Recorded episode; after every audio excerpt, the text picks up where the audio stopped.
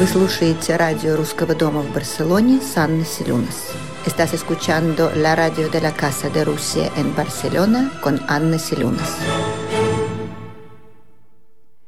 Добрый вечер, дорогие друзья. А, наш сегодняшний эфир посвящен, пожалуй, самой важной дате в жизни э, советского и российского государства за последние долгие-долгие-долгие десятилетия. 9 а, мая исполняется 75 лет со дня окончания Великой Отечественной войны, со дня победы а, в этой страшной войне, которая стоила 20 миллионов жизней советских граждан. Гостями нашего сегодняшнего прямого эфира э, стали Владимир Михайлович Колосов. Здравствуйте, Владимир Михайлович. Добрый и, вечер. И Юрий Михайлович Кривоносов. Здравствуйте, Юрий Михайлович. А также э, к ним присоединится Вячеслав Нарский, который является руководителем патриотического проекта «Живой «Голос Победы». А, Еще раз здравствуйте, Владимир Михайлович Юрий Михайлович. Спасибо вам огромное за то, что вы сегодня с нами. А, как вы а, как вы себя чувствуете вообще? Как вы э, э, во время карантина проводите свои будни? Нормально. Спокойно. Радио, телевидение, разговариваем с друзьями по телефону, общаемся. Замечательно. То есть без, без страха, да? Состояние у вас такое спокойное, я так понимаю. Ну, да, наверное, наверное, людям, которые, э, которые пережили войну, э, пересидеть э, несколько недель на карантине, это, я думаю, Э, не, несложная задача. Скажите, пожалуйста, я вот не знаю, как мы э, будем э, выстраивать разговор. Наверное, я думаю, что какие-то будут какие-то вопросы будут общие, какие-то, да, может быть, более там целенаправленно обращенные либо к вам, Владимир Михайлович, либо Э, либо к вам, Юрий Михайлович. Скажите, пожалуйста, вы же, когда началась война, были совсем э, молодыми людьми, правильно я понимаю? Да, Там 20, да. 25 лет, правильно было вам обоим? 14 лет, когда началась война. Что-что? А мне, было, а мне было 15 лет и 10 дней. Когда 15? началось. 15. Я закончил 7 классов. Вот. И когда началась война, я был на стадионе, ждал матч, я был болельщиком. Москва, Динамо, Динамо Ленинград. 12 часов. И 14 часов должен быть матч Спартак, Москва, Зенит, Ленинград. Приехали на стадион, тысячи людей собрались, стадион закрыт, никого нет, никто ничего не знает. Люди волнуются, ходят, ждут 12 часов, репродуктор рядом, выступил Молотов и объявил о начале Великой Отечественной войны. Я встретил войну на стадионе. И какова была ваша реакция, когда вы, когда вы услышали об этом? Ну, мы, так сказать, мальчишки, но 15 лет все-таки мальчишки все еще. Да. Мы были настроены очень позитивно, что мол, через неделю, через там, месяц разгромим. Вот. Настрой был большой, очень победный. Угу. Я, значит, пошел поступил в артиллерийскую Ленинградскую школу после седьмого класса вот, и стал курсантом этой школы. Это военная организация, нам выдали даже винтовки. Вот. Мы начали уже активно действовать по защите и обороне Ленинграда. Уже а, в июле я... месяце направили нас на строительство и оборудование танковых рвов недалеко от Ленинграда. Рыли мы эти гигантские танковые рвы. Нас тогда приезжали самолеты, обстреливали немецкие, так сказать, фашистские летчики. Вот. Целый месяц мы были на оборонных работах. Закончилось, вернулись в Ленинград и получали задания всевозможные по обороне.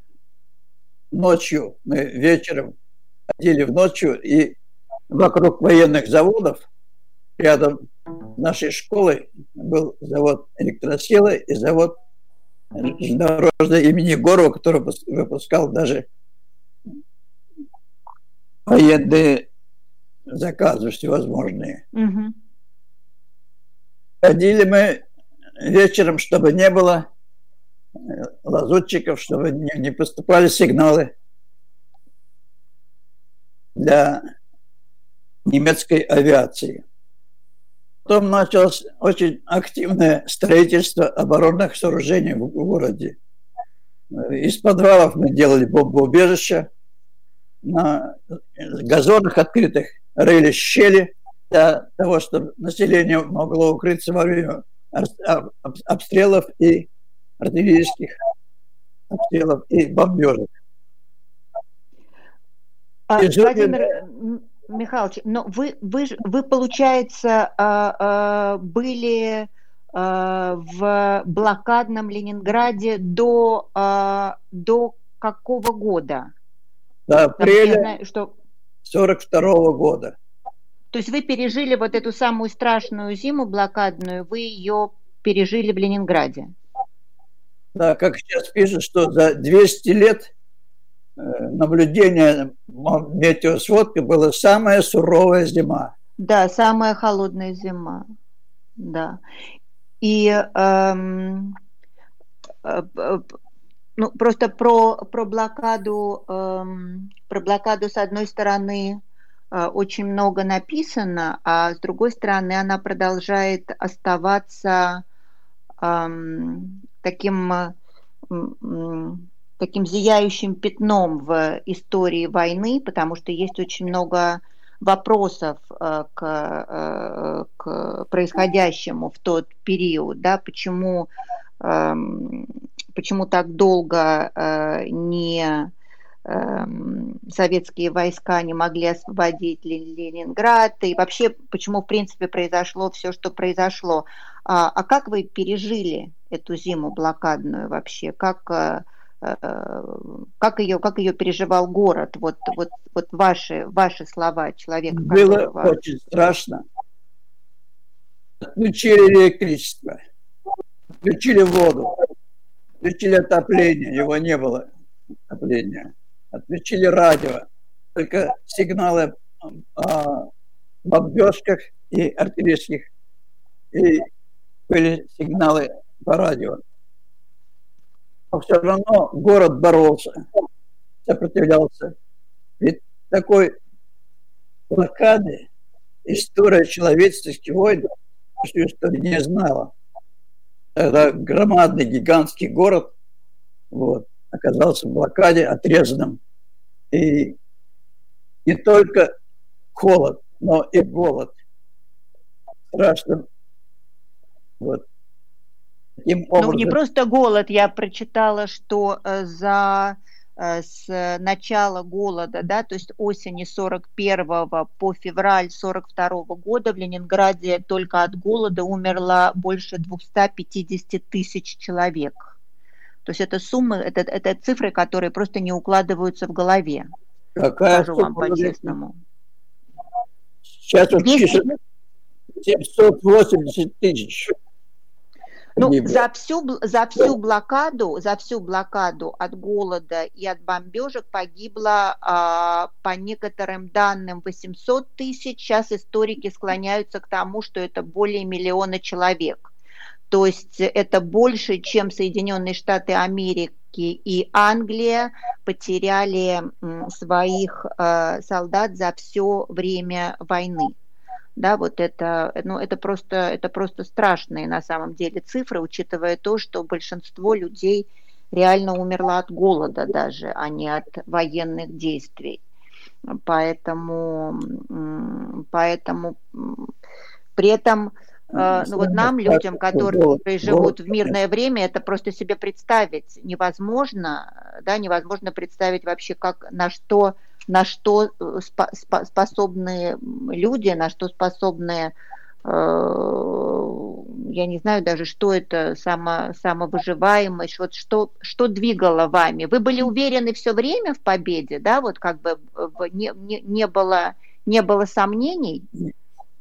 Сомневался, совершенно был убежден, что все-таки наша страна, наш народ выиграет эту войну. И даже вот то, что немцы не смогли захватить Ленинград, не смогли прорваться из блокаду остановлены были. Несмотря на все э, несчастья, которые переживал город, мы верили в победу. Но... А, Гитлер вообще планировал 9 августа, а, то есть как бы 22 июня началась война, по, по началу еще, до, до того, потому что мы знаем, что Шлиссербург взяли 8 сентября, и тогда же началась первая бомбежка Ленинграда, но еще до а, начала нападения на, на Советский Союз он планировал 8 августа уже быть в Ленинграде, и даже были напечатаны приглашения на а, а, банкет в знаменитой вашей гостинице «Астория», которая на площади Исаакиевского собора находится. А потом, когда военные действия начались, он просто, Гитлер, э, был приказ стереть Ленинград с лица земли полностью. Да, бомбежки были по 20-30 бомбежек за ночь днем не бомбил, потому что днем не могли они летать и бомбить. Сопротивлялась наша авиация, наша зенитная артиллерия. И бомбежки были главным ночью. И бомбежки были страшные, потому что не только бомбы разрушительные, но и много сбрасывалось десятки тысяч зажигательных бомб. Зажигательная бомба – это небольшой снаряд полметра длиной, э, цилиндр 25-35 сантиметров э, диаметром, изготовленная из сплава магния и алюминия но когда она ударялась о твердую поверхность, само сгорание и температура доходила до 3000 градусов. Вот мы первые же бомбежки получали задание подниматься на крыши и лопатами сбрасывали эти бомбы с чердака. А крыши были, главным э, из жести бивалась эта крыша бомбы, падала на чердак. Чердак мог быть прожжен, и бомба падала на самый верхний этаж, начинался общий большой пожар. Пожар, да. да. И мы вот получали задания и дежурили на этих крышах, сбрасывали бомбы с помощью лопат во двор. А, Но... Юрий Михайлович, а у меня к вам вопрос сейчас. Вы же э, всю войну прошли как фотожурналист, правильно? Правильно, я всю войну прошел в, э, не, всю, я по частям, я, значит, часть войны я прошел на Северном флоте, на фронтовом аэродроме, а остальную часть на Японской войне – в качестве воен... воздушной разведки, аэрофоторазведслужбы. Да, то есть вы, э, э, вы были на разных фронтах, получается, совершенно, да? Сначала, да, сначала в Москве вообще, а потом уже вот э, на Северном флоте, за Мурманском, там, где теперь называется Северморск, назывался Ваенга, там был аэродром морской авиации, который э, боролась против фашистов на севере. А потом нас отправили в училище, из училища я попал на Тихоокеанский флот перед подготовкой к японской войне. Мы везли, вели разведывательные полеты, снимали там всякие объекты их, а потом была Япон... война с Японией, и э, закончилась на этом война. А, а где было, а, где было, так скажем, сложнее всего и страшнее всего из тех мест, где вы были? Пунктов назначения? Одинаково страшно было везде, на войне везде страшно. Страшно было в Москве, когда нас бомбили в течение 10 месяцев, каждую почти ночь прилетали и бомбили, и мы дежурили на крышах, гасили зажигалки и вообще э, обороняли город. Вот наша задача была. Но в Москве, э, э, в Москве вы работали как э, фотожурналист или вы еще были, потому что вы, вы, вы говорите, что вы гасили за, зажигалки, то есть вы были еще и как, и как солдат, получается?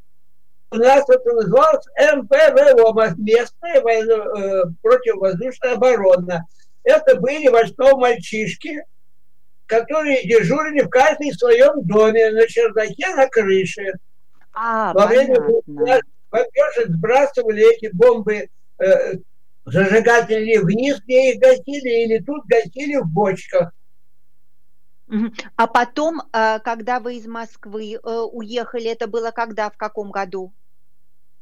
В году я пошел работать на трехгорку, работал токарем два года. После этого меня призвали осенью 43 -го года призвали меня и меня военкомат отправил на военный завод тащить мины. Я как только стоял, три месяца тащил мины для минометов, потому что не хватало боеприпасов.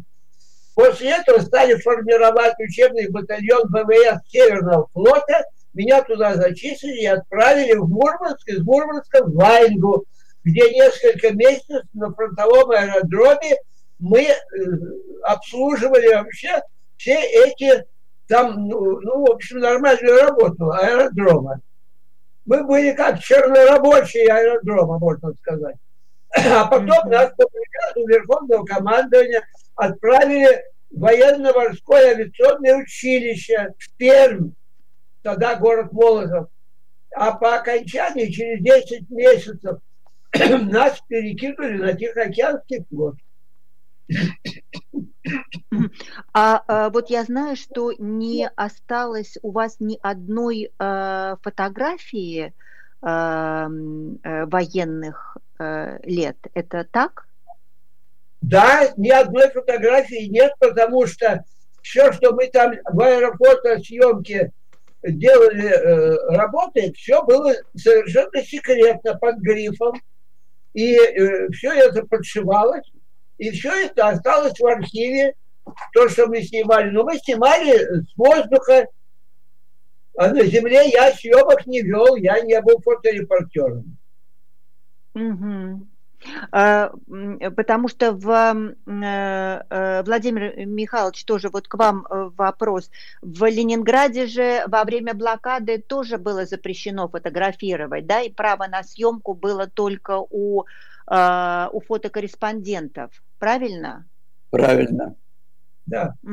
А это было, вот как вы считаете, это, это было с, с какой целью сделано? Там, ну, сейчас мы бы это объяснили э, тем, что существуют соцсети, да, и по любой фотографии можно догадаться обо всем, да, и, и узнать.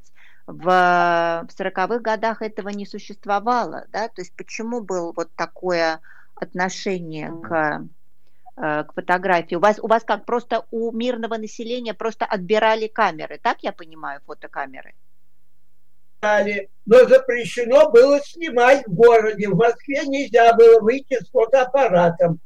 вас сразу хватали как шпиона. Но, э, ну хорошо, на улицу, например, нельзя было выйти, но ведь из окна своей квартиры э, каждый мог снимать. Ну, я я виду... снимал напротив переулок. Потом это мне понадобилось совсем по другой тематике после войны уже. Но это у меня некоторые снимки были из окна сделаны. И все. Mm-hmm. А так ничего не снимал я. Угу. А, а вы, Владимир Михайлович, в, в, в Ленинграде э, тоже, да? Как ну, не у, меня, у меня даже фотоаппарата не было. А, вот этого, этого фотоаппарата не было, да. Ну, а, а в принципе, вот э, э, обычное мирное население, кто-то делал снимки во время блокады, э, кроме фото корреспондентов, или вы просто не знаете? Я просто не знаю. Ну что вы, это было все строго запрещено. Угу. Была такая железная в этом смысле дисциплина, что и никто не мог, да у людей же почти фотоаппаратов не было тогда. Угу. Ну, то есть... Про войну.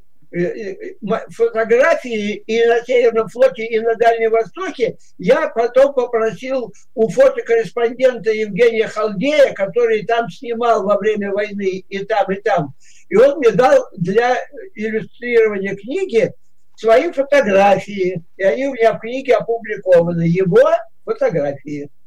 А, а то есть э, в вашей книге в, в вашей книге вы опубликовали чужие фотографии, а не ваши собственные.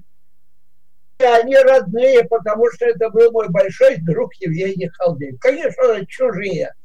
То есть сделаны угу. таким человеком, они не чужие, они родные. Ну да, ну да, да, да. Нет, ну просто э, парадокс в том, что вы сам э, фотокорреспондент, а вам пришлось в книге использовать, э, ну как бы не, не, вы не смогли использовать ни одну из ваших фотографий. Скажите, а что это за книга, о которой мы сейчас с вами говорим? Она называется «Пятый океан» моих воздушных, э, всяких, о моей военной службе во время войны в авиации, и потом э, мои всякие, уже когда я стал фотокорреспондентом журнала «Огонек», я много летал в разных ситуациях, э, и так про эти разные ситуации э, у меня фотографии. Но это уже было после я... войны, правильно? Конечно, после войны. Угу. После войны же я фотокорреспондентом. Ну да, то есть эта книга посвящена не, не военному времени, а в принципе, да, это вот э, ваши воспоминания. Да, как творческий отчет. Как творческий отчет, замечательно. А, скажите, пожалуйста, Владимир Михайлович, давайте, если можно, вернемся в, э, в блокадный Ленинград. А вы были эвакуированы по дороге жизни, да, естественно, да. поскольку это был единственный путь. А каким, каким образом вообще происходила эвакуация тогда? Вот как, э, ведь, ведь наверное, не каждый мог эвакуироваться же, да? Был какой-то отбор, наверное? Я не знаю, как там проводилась эта самая направление на эту дорогу. Но мы-то были в военной школе, и угу. во время, так сказать, блокады использовались вовсю. Вот даже такой пример, когда правительство приняло решение разобрать деревянные дома на топливо, да. На топливо, потому что дров-то не было, да. а отопление было только печное. Вот мы разбирали самые дома, вот. Развозили по нарядам. Так что нашу школу использовали в полной мере, что можно было. Вы, вы развозили эти дрова по, по жилым квартирам? Нет, мы развозили на склады. А, на склады. А склады уже сам отправляли. Со складов получали уже те, кто имел наряд на эти дрова. Угу. Э, а Вы, вы жили в Питере с, э, с родителями или у вас еще были братья, сестры? Нет, я был на казарменном положении в школе. А родители были отдельно? Э, мать у меня работала на военном заводе, а бабушка, вот она умерла от голода в 43 году.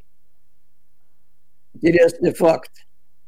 Ее муж, мой дедушка, умер от голода в 19 году, в 1919 году во время гражданской войны. Тоже от голода умер. Тоже был голод. А бабушка умерла в 43 году уже во время блокады. Вот. Но я иногда увольнительное и приходил э, к себе домой на квартиру. Бабушку навещал. Угу. А мама выжила, да? Мама, она во время осложнения несколько раз лежала в госпитале, лежала в больнице, где там более-менее поддерживали ее, и питание получше было. Управлялась и снова отправилась на завод. На заводе работала. Уже 16 лет я был награжден медалью за оборону Ленинграда. Ну да, еще бы. На нескольких нас человек из нашей школы, которые отличались во всех своих делах, работах, были награждены в декабре 1942 года, когда эта медаль была выпущена, и было угу. постановление награждения. Мне было 16 лет с несколькими месяцами. Получила я позднее, в 43 году. Дошла до меня эта медаль. Угу. Вот. А вы помните, как происходила э, ваша э, эвакуация по дороге жизни? Ну, конечно. Нас, нашу школу назначили, дали нам рюкзаки. Вот в этих рюкзаках у нас были всевозможные предметы, главное, одежды, обмундирования школьного. Построили нас, привезли на вокзал. Сели мы в электричку и поехали на Ладожское озеро. И как раз в это время было объявлено о том, что повышается норма хлеба до 125 грамм, 125 блокадных грамм, как у Ольги Пергольца, да, в стихах? Норма самая низенькая, самая маленькая. Мы как раз в поезде узнали об этом. Приехали на озеро. Очень долго нас не могли посадить на машины, чтобы переправить. Там всего 40 километров надо было проехать.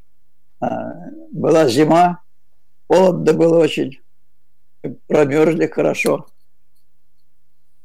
Вот потом подали нам машины, грузили нас на грузовики. Сверху было, так сказать, звездное небо, ветер, снег шел. Доехали мы, нашли свой эшелон, грузились в эшелон. Вот. И на следующий день уже нас отправили в железной дороге. Ехали мы очень долго. Ехали Новосибирск. Там нас направили Кузидеево. Есть такая небольшая деревушка, большое село. И там мы уже продолжали обучение. Учили нас не только военным предметам, но и гражданским.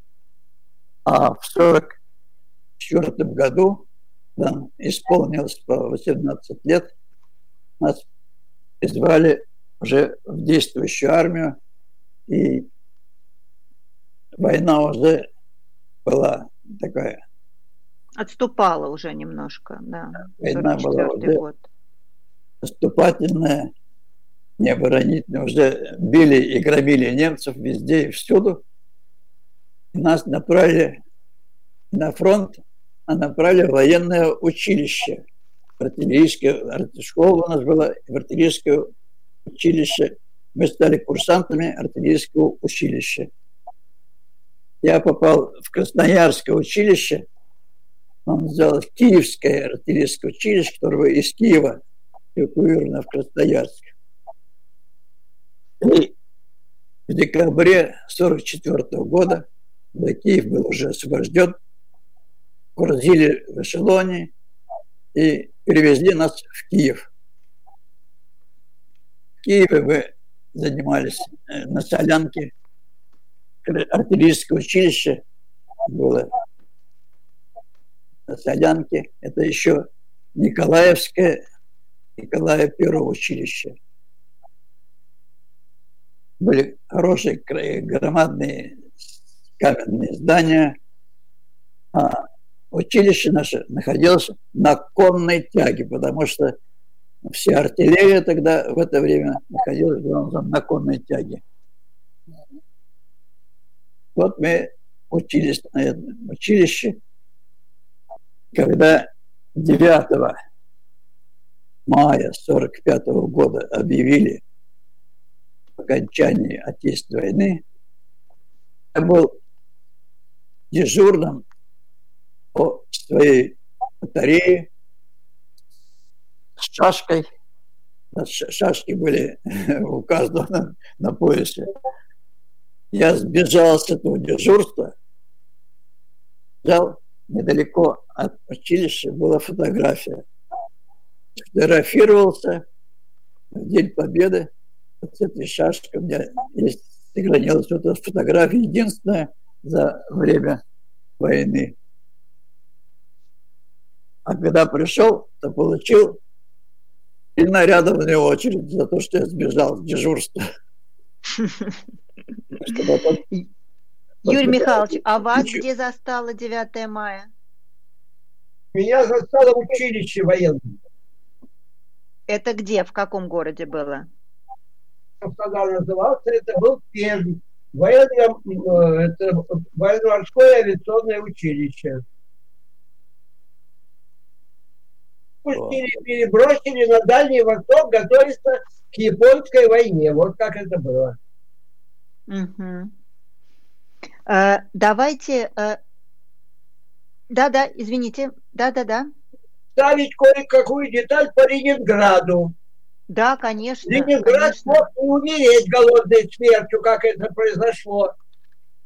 В 1936 году нарком заготовок собрал своих инженеров-строителей и приказал немедленно разрабатывать и строить подземные хранилища для продовольствия в Ленинграде, потому что он сказал, если будет война, Ленинград через неделю начнет умирать от голоду. Так и получилось. Его в 1937 году репрессировали и расстреляли. Инженеров попересажали этих, никто не построил эти хранилища, сгорели Бадаевские склады, и Ленинград тогда стал умирать с голода. Вот это предыстория которую... Да-да-да, а кто, а кто, простите, пожалуйста, кто, кто говорил, я просто не расслышала, кто говорил о том, что нужно строить подземные хранилища? Заготовок, нарком заготовок, фамилия его Клейнер. Угу. Он дал такой приказ. И потом эти люди, э, инженеры, сидели в тюрьме по 20 лет и вышли, и я узнал от них о том, что э, об этом совещании, которое было. И они готовили, они сказали ему, ну там много, там вода. Он говорит, еще при царе на фонтанке построили хранилище, они до сих пор, говорят, там э, не протекли. Так что делайте. Время было 6 лет примерно до начала войны, или 5-6 лет. Они бы сделали эти хранилища. Так вот эти вот репрессии погубили ленинградцев, которые умерли голодной смертью из-за этого. Вот такую деталь, про которую никто не говорит. Но у меня об этом написано в моей книге Михаил Булгаков и его время. Там есть глава Понтий Пилат, где я всю эту историю рассказал с документами. Вот так. Это очень, очень, очень интересно. Спасибо добавить. за этот комментарий. Да, да, конечно. Могу добавить. Это как раз имеет отношение. 8 сентября была серьезная первая бомбежка. И бомбили главным не только фугасными бомбами, а главным образом зажигательными. Немцы хорошо все прекрасно знали, у них все было спланировано. Потому что до сентября месяца немецкие самолеты, назывались они «Рама», фотосамолеты, летали совершенно беспрепятственно над городом днем и фотографировали. Mm-hmm. И вот 8 сентября были сожжены так называемые Бадаевские склады. Это деревянные склады. В 1936 году. Деревянные склады, которые еще до революции были в Петербурге. Вот они были насыщены основным продовольственным запасом для города. Еще первые недели войны, как сейчас пишут, на одном из заседаний военного вот, совета был какой-то незначительный, вот, небольшой по должности майор предложил все эти бадаевские склады рассредоточить по магазинам продовольствия в Ленинграде. Продовольственный магазин – первый этаж, а склад у него в подвале. Угу. Вот во главе со Ждановым было это заседание. Они одернули этого майора и сказали, что никаких значит, препятствия до этих складов нет. Пусть склады будут на месте и содержат весь продовольственный запас. Но а вообще это же был абсолютный нонсенс, потому что никогда в это же, ну, это как бы такой об, общеизвестный факт, да, держать провизию, сосредоточивать, сосредоточить в одном месте, да, им, да тем более в деревянных зданиях, да, это вообще вообще какая-то загадочная история, как это можно было допустить, в принципе, учитывая то, что война-то длилась к, к моменту первой бомбежки Ленинграда уже полтора месяца. То есть это, это, это все было, э, было очевидно, да, и, и точно так же было э, по, по, понятно, что и немецкие войска рвутся к Ленинграду, и финские войска рвутся к Ленинграду, об этом же тоже не нужно забывать, да, то есть это же как бы было окружение со всех сторон, это же не только были немецкие э, э войска, поэтому было понятно, что рано или поздно это, это произойдет, поэтому каким образом не был дан приказ сверху, это, продовольствие. Это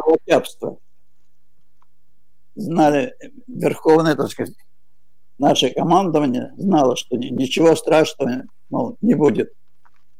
Когда закрылась блокада, а первая бомбежка, сразу на эти белдаевские склады посыпались сотни зажигательных бомб. Белдаевские склады горели больше недели. Пламя было видно везде и всюду, а сахар, расплавленный сахар, тек как магма, как лава. Да, говорят, что его уносили с землей домой люди. Да, потом мы туда ездили, э, самое, выбивали эти самые замерзшие куски. Бабушка моя, она знала, что такое голод, питерский, еще 19 -го года. Она сварила себе и нам, когда мы приходили, вот, и матери, все кожаные ремни. Ремни кожаные были из натуральной кожи, и из ремней варила суп. Сварила даже столярный клей. Столярный клей тогда делался из костей животных. Столярный клей тоже съели, чтобы не умереть с голода. Да. Давайте сделаем минутный перерыв буквально и вернемся сейчас. Ладно, буквально минуту и, и мы возвращаемся. Радио Русского дома в Барселоне.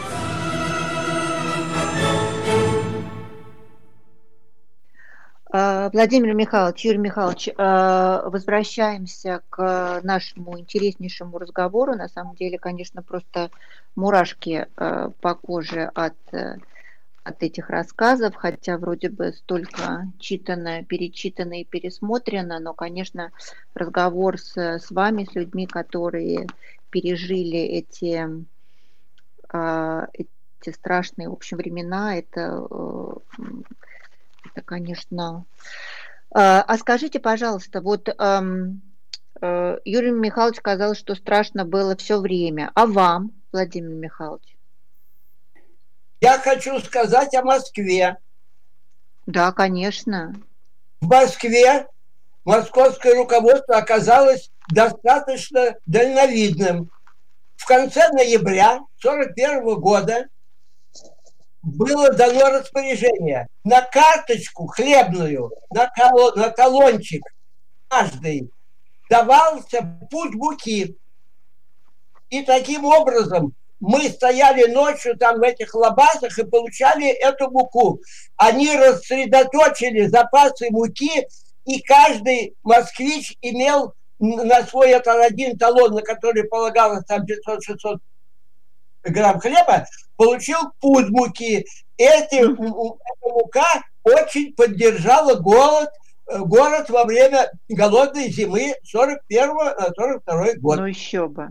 Вот ну, в Москве поступили таким мудрым образом. Я еще хотел сказать, что кроме моего участия в войне, у нас воевала вся семья. Моя мама прошла войну от Украины до Вены как военный корреспондент. Мой отец прошел войну от конца до конца врач, начальник э, медсанбата, хирург полевой тоже прошел. Так что у нас вся семья воевала. Должен сказать, что очень много погибло нашей молодежи. Вот со мной ребята в коммуналке жили, еще четыре мальчишки. И ни один из них с войны не пришел, все погибли. Остался один я из всей коммуналки, из пяти ребят остался. Из нашего класса половина погибла, ребята, во время войны. Вот что такое была страшная война. А страшно было все время, потому что когда над головой все время стреляют и швыряют бомбы, так прямо скажем, а что, не страшно, что ли? Конечно, страшно. Очень страшно. Ну что вы, ну что вы, конечно. Владимир Михайлович, Это... а вы что? Угу. Да, Юрий я, Михайлович, слушаю вас. Я вот не помню, чтобы какой-то какой-то страх и боязнь были.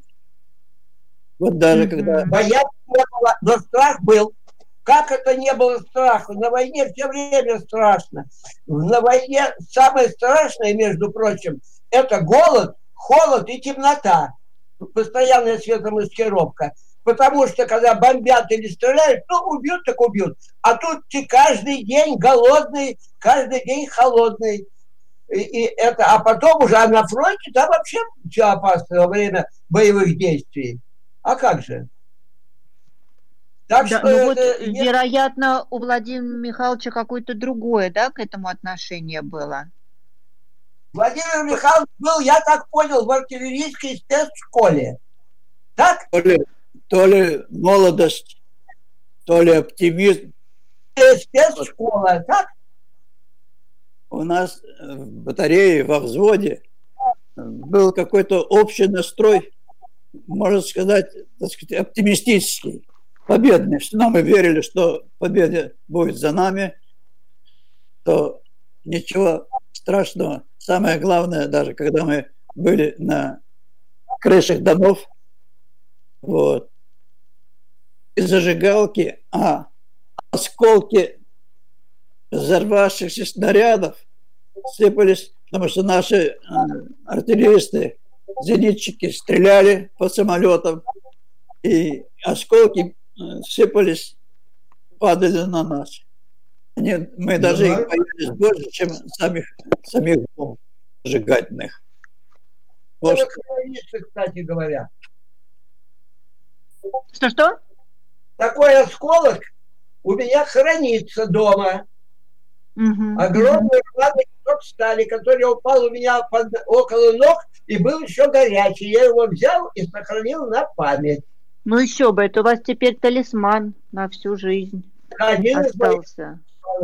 И кроме этого, Конечно. у меня в баночке, значит, э, мята, которую я сорвал 22 значит, э, июня 41 года, в первый день войны и высушил, и хранится в баночке, и можно всегда понюхать запах первого дня войны. Вот это да, вот это да. Слушайте, это просто какая-то военная романтика необыкновенная. А давайте дадим э, э, слово э, Вячеславу Нарскому, которым э, Э, вот у нас там были технические проблемы, Слава не мог подключиться, все-таки он руководит этим проектом «Живой голос Победы». Вячеслав, здравствуйте. Здравствуйте, здравствуйте. Вот, как слышно хорошо, меня? что вы, э, что вы, да, теперь наконец вас да. слышно, да, это замечательно. А скажите, пожалуйста, вообще, как э, э вам пришло в голову создать этот проект замечательный? А, ну, будучи еще школьником, я начал заниматься патриотической деятельностью в школе адмирала флота Николая Герасимовича Кузнецова. Вот как раз Ю, Юрий Михайлович тоже моряк, да, и с флотом связан. Он это, ну, командующий флота. Наш нарком. Да, нарком, да. Поэтому я учился угу. в школе, и когда я пошел в первый класс, э, в этом же году создали музей. Музей, посвященный Тихоокеанскому флоту и Николаю Герасимовичу Кузнецову. И вот в 2002 году э, началась моя, получается, такая э, легкий вклад в патриотическую деятельность. Потом я школу окончил и подумал, почему бы не сохранить те истории, которые я слышал на протяжении многих лет на уроках мужества, когда к нам приходили ветераны перед Днем Победы или в годовщину э, ухода из жизни Николая Герасимова в декабре. И на данный момент я и наша команда, мы записали 410 воспоминаний участников, ветеранов Великой Отечественной войны, в том числе и Юрия Михайловича и Владимира Михайловича. И какова судьба э, этих э, э исповедей, так скажем? Что, что вы будете с ними делать дальше?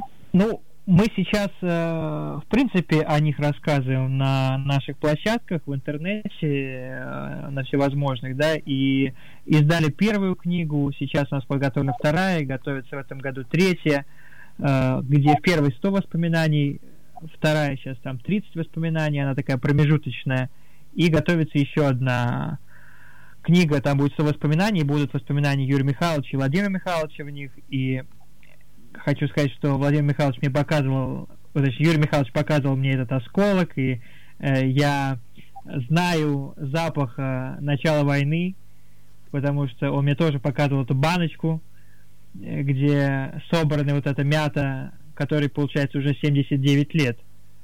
И до сих баночки. пор есть запах? Ну, запах, да. запах уже не тот, наверное, не, не, не такой настоящей мяты, да, который вот э, свеж, свежей мяты, да, но запах, мне кажется, еще можно прочувствовать. Фантастика. Поэтому это круто. Вот эти два, две реликвии, которые у него хранятся а, до сих пор, это, конечно, вот этот осколок э, от, наверное, от снаряда или от, я даже не, не помню, Юрий Михайлович. Юрий Михайлович, а, а, а, а у Владимира Владимир Михайлович, а у вас, а у вас остался какой-то военный талисман? Нет ничего не осталось. Че? Ну, у, у Владимира Михайловича осталась медаль за оборону Ленинграда, которая награжден. Поэтому, мне кажется, важнее э, это, это, этого талисмана нету, потому что э, Владимир Михайлович у нас 26 -го года рождения, ему на начало войны было 15 лет, и он один из тех мальчишек, э, кто участвовал в обороне Ленинграда. Да, он рассказал нам сейчас об этом. Да, поэтому... Об этом беседовали. Я считаю это талисманом. Это что? Главная награда. Главная награда за оборону Ленинграда, конечно. Да.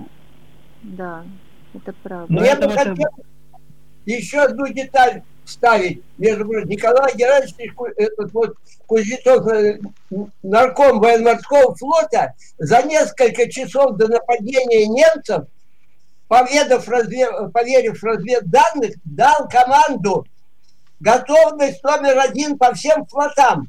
И когда немцы да, часов напали, да, то ни один корабль не был потоплен немцами, потому что все стояли на боевых постах и дали сразу отпор. Вот за сутки он дал команду. А нападение... Да, человек. Потому что нападение будет, быть готовыми, боевой готовности. Да. Потом у него судьба сложилась после войны, конечно, не очень хорошо, как и у многих военачальников. Припомнили, а потом вернули опять звание. Вернули, вернули, да. Вернули, да.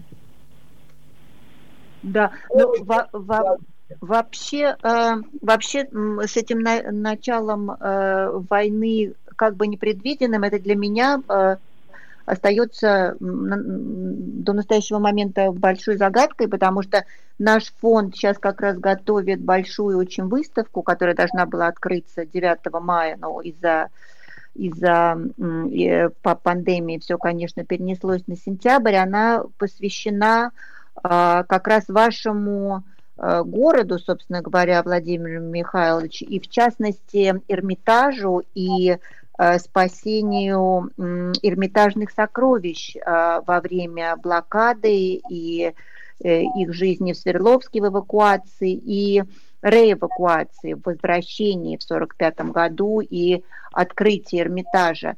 И директор Эрмитажа э, в военные годы Иосиф Арбели, это был такой легендарный человек, может быть, даже вы слышали о нем что-то, он эм, еще в 1939 году, когда только началась Вторая мировая война, но в принципе еще ничего не предвещало, да, что это затронет Россию, он уже тогда дал распоряжение готовить э, ящики специальные для возможной будущей эвакуации а, сокровищ Эрмитажа. И поэтому, когда 22 июня разразилась э, война, он в тот же вечер, ночь подписал указ об эвакуации, и за шесть дней э, были упакованы э, больше 500 тысяч предметов и отправлены первым эшелоном, а потом еще 700 тысяч.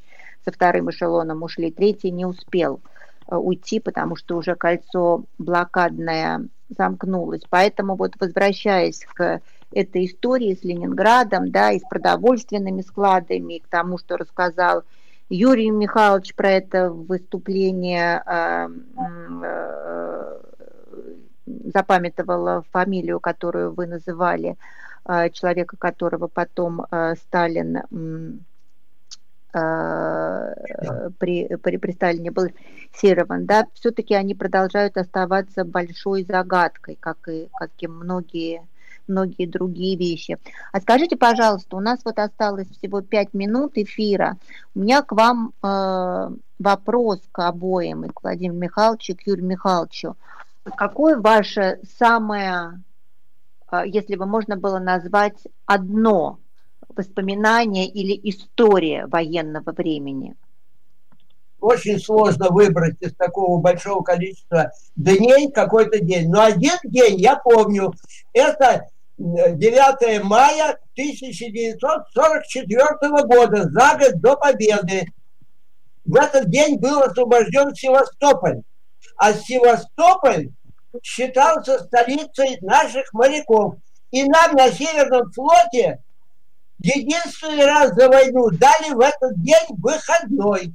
И дали нам по этой почарке наркомовской. Мы отпраздновали освобождение Севастополя. Вот это яркое впечатление от войны, как раз не от боевого действия, а от освобождения Севастополя. Вот так. А вы, а вы где были в этот день? На Северном флоте. В Ваенге. Вы были на Северном флоте? Да, на фронтовом аэродроме военно-морских сил. Угу, понятно. А, а вы, Владимир Михайлович, что, что мы могли бы сказать вспомнить?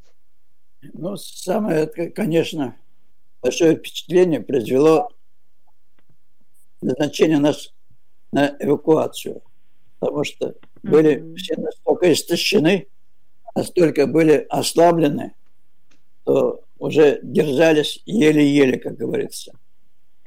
Тут был приказ о том, чтобы нас эвакуировать через дорогу жизни на Большую Землю. Мы прощались с Ленинградом. Вот. Хотя верили, что все равно Ленинград выстоит, Ленинград победит. Так оно и случилось. Да, так оно и, так оно и случилось. Нормали блокаду, а в 44-м сняли совсем ее. Да, в 44-м сняли, но 872 блокадных дня. Меня да, слышно? такого не было. Да, да, Слава, да, я хотел вас, просто конечно. добавить тоже, вот влезть э, в разговор ваш. Я хотел сказать, что я когда беру интервью с нашей командой, я задаю один вопрос тоже, вот этот же, самый памятный эпизод. И как Юрий Михайлович сказал, что трудно вспомнить. Во-первых, прошло много лет, трудно даже, может быть, не вспомнить, а выбрать что-то из этих дней, потому что каждый день, особенно если ты был на фронте, на передовой, э, ну, он очень похож на предыдущий или на будущий день.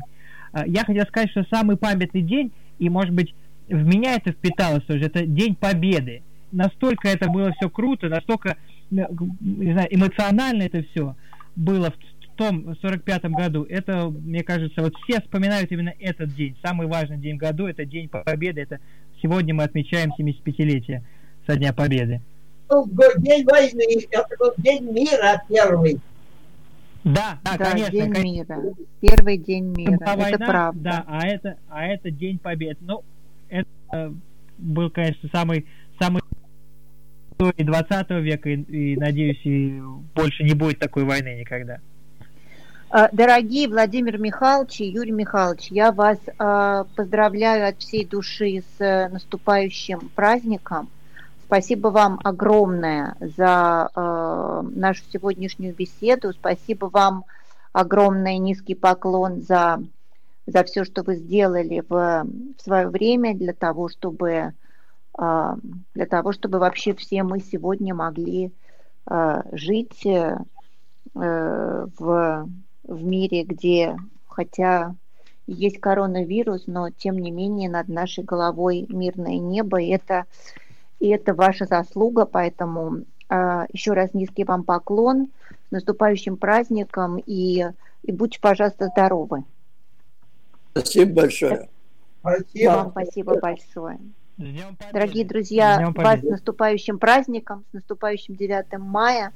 Э, и давайте э, постараемся все вместе э, Э, то, что мы сегодня услышали, запомнить, да, и, и, и стараться сохранять этот, а, этот мир и эту память а, вечную людям, которые, а, которые сражались за нас с вами в годы Великой Отечественной войны. Спасибо большое, до новых встреч. Радио Русского дома в Барселоне.